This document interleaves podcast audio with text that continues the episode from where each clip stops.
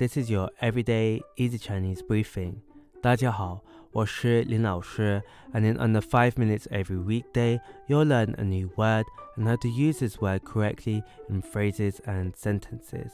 Today's word of the day is er, er, ear. Let's practice by making different words, phrases, and sentences with er. The first word is 耳机,耳 机, which means earphones. Let's look at each character of this word. 耳 means ear and 机 means machine. A sentence we could create with this word is 我喜欢在地铁上戴耳机听音乐。我喜欢在地铁上戴耳机听音乐。I like to wear headphones and listen to music on the subway. Another word we could create with er is 耳环,耳环. This is a noun that means earring.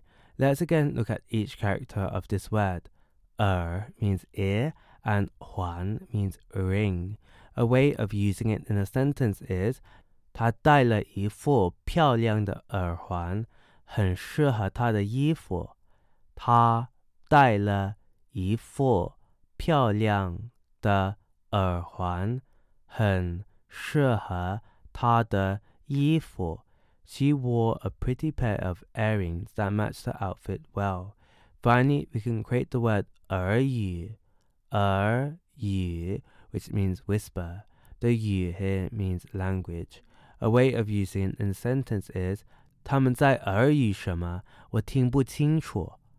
他们在耳语什么？ 我听不清楚。They're whispering something. I can't hear clearly. Today we looked at the word er, which means ear, and we created other words using it. These are 耳机 earphones, 耳环 earring, and 耳语 whisper. To see this podcast transcript, please head over to the forum section of our website www.everydayeasychinese.com where you can find even more free Chinese language resources. See you again soon for more practice.